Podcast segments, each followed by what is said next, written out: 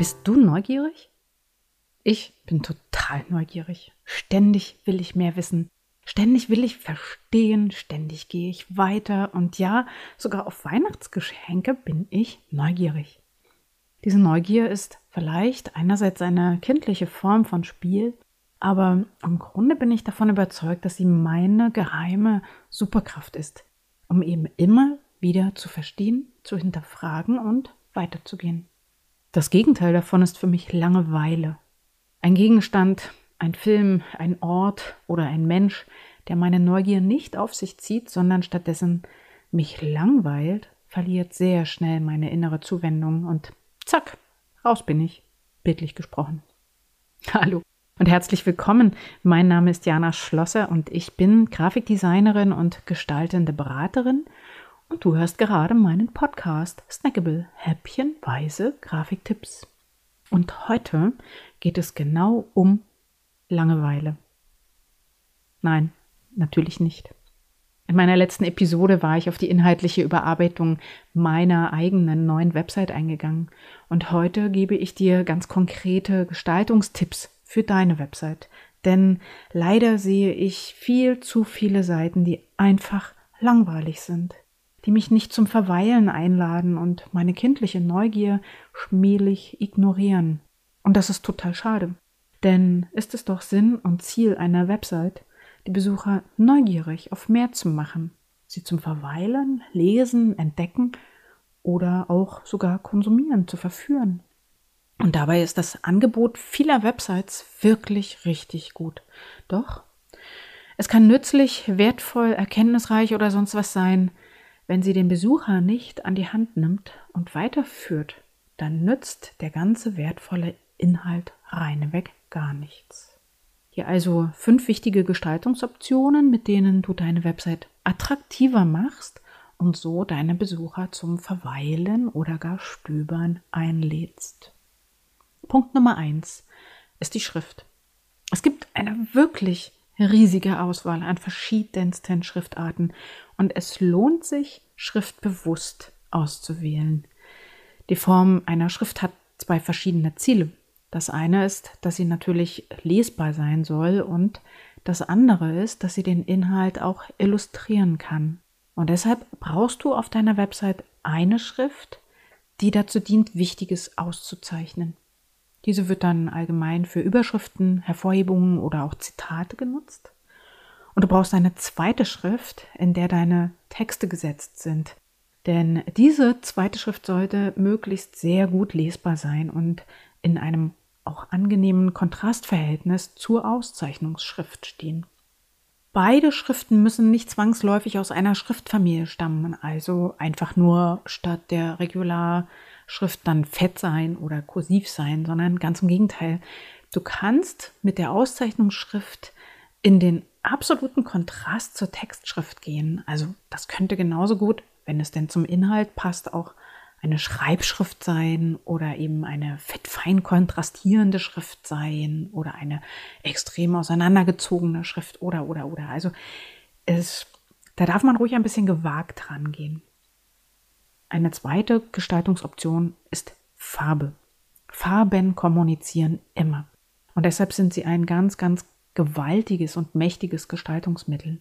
Mit jeder Farbe verbinden wir nämlich unbewusst Emotionen. Das kennen wir ja. Also Rot zum Beispiel als Liebesfarbe oder Blau als die Farbe des Himmels.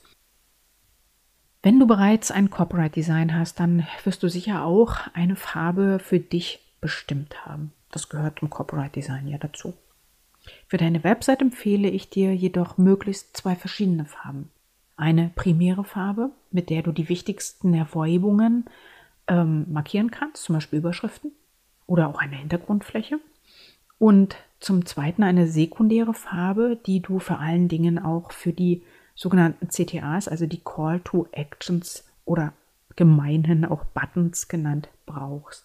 Das ist deshalb so wichtig, weil gerade bei Buttons oft ein Rollover-Effekt genutzt wird. Das heißt, wenn du mit der Maus über einen Button drüber fährst, verändert dieser seine Farbe. Wie du eine zu dir passende Farbwahl treffen kannst, das habe ich übrigens bereits in meiner Episode Nummer 12 erklärt. Hör doch da einfach mal rein. Solltest du in deinem Corporate Design mehr als zwei Farben verwenden, dann überlege dir allerdings im Vorfeld sehr genau, welche Farbe welche Funktion übernehmen soll. Dritter Gestaltungspunkt ist das sogenannte Wording. Damit meine ich vor allen Dingen Geschichten. Menschen lieben Geschichten. Und deshalb ist es immer am besten, wenn du in deinen Texten Geschichten erzählst. So lassen sich komplizierte Inhalte verständlicher aufbereiten und durch Emotionen bleiben deine Leser auch bei dir. Und wenn die Geschichten gut sind, dann kann es auch passieren, dass sie weitererzählt werden, was letzten Endes wieder zu dir und deiner Website zurückführt. Deshalb, es ist absolut wichtig, dass du dich mit dem Thema Storytelling und Texten beschäftigst, denn deine Besucher sind Menschen und keine Maschinen. Und auch du bist ein Mensch. Und je authentischer du dich als Mensch repräsentierst, desto stärker wirst du auch angenommen von deinem Gegenüber. Das ist einfach so, behaupte ich jetzt mal. Vierter Punkt, den ich anspreche, sind die Bilder. Ein Bild sagt mehr als tausend Worte, behauptet man so. Deshalb überlege dir auch für Bilder eine Geschichte. Auf meiner Website zum Beispiel findest du neben den Fotos mit mir über mich Bilder von Berlin. Ich bin eine Berlinerin und ich lebe und arbeite in Berlin. Und meine Bilder erzählen meine Berliner Geschichte. Du kannst davon ausgehen, dass die Emotionen einer Bildgeschichte viel stärker wirken als gekaufte Stockfotos, die irgendwie immer ein bisschen zu perfekt aussehen. Es gibt übrigens inzwischen auch eine Plattform für Illustrationen, falls es mal keine Fotos sein sollen. Diese Illustrationen, die kannst du sogar mit deiner eigenen Corporate-Farbe einfärben. Falls du also keine Fotos verwenden möchtest, sondern lieber illustrative Zeichnungen, dann schau doch mal bei https Undraw, also u n d r a w.co vorbei. So, und fünfter Punkt bei der Gestaltung, fünfter Gestaltungstipp für deine Website, das sind sogenannte Stopper. Da wir mit den Augen über eine Seite hinweg geleiten, ist die Struktur super, super wichtig. Nutze Stopper, das heißt wechselnde Inhalte, um die Aufmerksamkeit deiner Besucher bei dir zu behalten. Das gelingt dir mit Hilfe von Überschriften, Textblöcken, dazwischen eingefügten Bildern und Call to Actions und auch mit farbigen Flächen. Nutze Überschriften und Claims zum Beispiel, um Emotionen zu erzeugen um Problemlösungen oder auch Produkte anzuteasern. Und hier kannst du auch mit Sprache spielen. Und die Beschriftung der Call to Actions, die sollte immer eine tatsächliche Handlungsaufforderung enthalten. Also nicht Button, sondern zum Beispiel hier einen Termin buchen. Oder irgendwie sowas ähnliches. Also eine tatsächliche Handlungsaufforderung enthalten durch verschiedene Textblöcke und Textbereiche kannst du halt unterschiedliche Angebote markieren. Lass da deine Fantasie freien Raum und äh, dadurch bekommt nämlich deine Website ein bisschen Bewegung und das macht sie wiederum interessant. So, der Bonus, den ich dir noch dazu geben möchte, ist ganz einfach Mobile First. Immer wieder gerne vergessen, aber schon etwa 40 Prozent aller Website-Besucher kommen über ihr Smartphone. Deshalb ist es so wesentlich, so absolut wichtig, dass die mobile Version deiner Website keine, wirklich keine abgespeckte Variante der Desktop-Darstellung ist, sondern eine ebenbürtige, vielleicht sogar noch besser gestaltete Form. Und achte unbedingt auch darauf, gerade hier auf dieser Mobile, in dieser Mobile-Form, dass die Call to Actions mit dem Finger berührbar sind. Fazit. Um deine Website spannend und kreativ zu gestalten, brauchst du an sich nur wenige gestalterische Grundlagen zu beachten. Erstens, nutze zwei verschiedene Schriftarten. Zweitens, nutze eine primäre und eine sekundäre Farbe.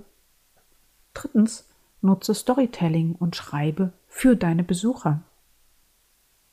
Viertens, huhu, viertens, Nutze Storytelling auch bei der Auswahl deiner Bilder. Und fünftens, baue Stopper in deine Seiten, damit die Aufmerksamkeit deiner Besucher hochgehalten wird. Und das Bonus-Dings hinten dran, achte auch auf deine Mobile-Version. Hast du Fragen oder brauchst du Unterstützung? Dann sprich mich gerne an. Unter www.janaschlosser.de findest du auch noch viel, viel mehr Informationen zu mir und meinem Angebot. Schau doch einfach mal vorbei. Und der Spoiler zum Schluss für die nächste Woche. In der nächsten Woche veröffentliche ich mein erstes Interview zu meinem Herzensthema in diesem Jahr. Was findest du schön? Wer mein Gesprächspartner war, das verrate ich dir allerdings an dieser Stelle noch nicht. Bis dahin, sei neugierig. Deine Jana.